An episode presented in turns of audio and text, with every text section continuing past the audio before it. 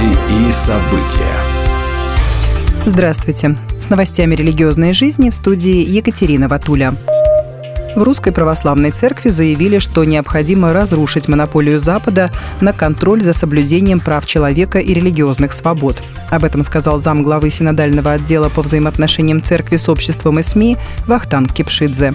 По его словам, Госдепартамент США в своем ежегодном докладе о религиозной свободе, как и другие организации западного мира, уверен, что только они имеют право определять, где нарушается религиозная свобода, а где соблюдается в наилучшем виде.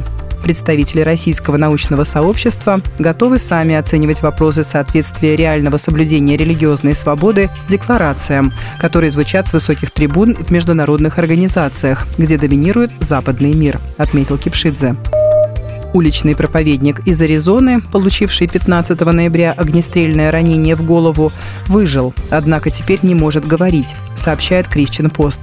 Об этом рассказала жена проповедника Зуля Шмидт.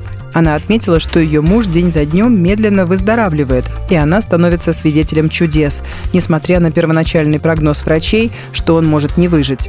«Мы полны надежд, молимся и боремся за сверхъестественное выздоровление», — сказала Зуля. Но несмотря на прогресс в выздоровлении Ганса Шмидта, он по-прежнему не может говорить.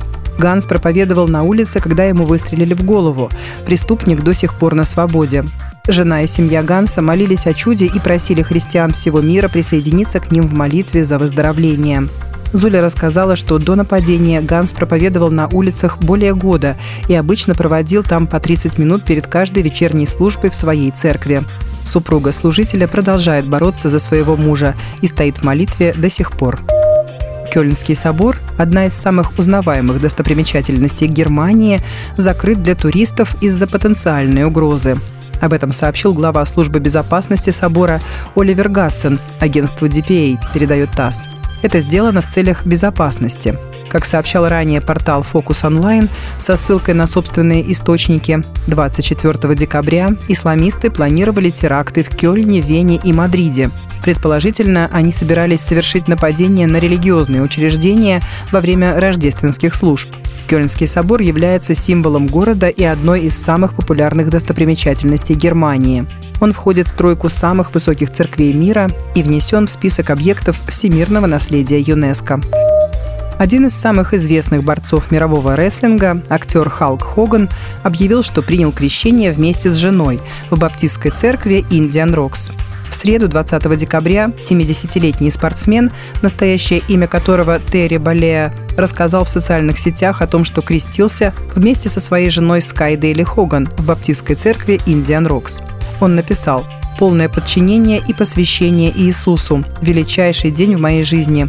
Никаких переживаний, никакой ненависти, никакого осуждения. Только любовь». И сопроводил пост видео и фотографиями церемонии. В апреле этого года он рассказал о том, что верит в Христа с 14 лет.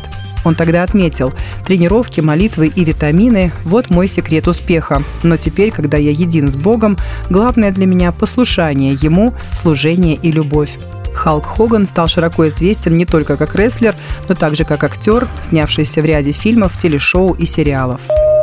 Будьте в курсе событий вместе с нами. А на этом пока все. С вами была Екатерина Ватуля.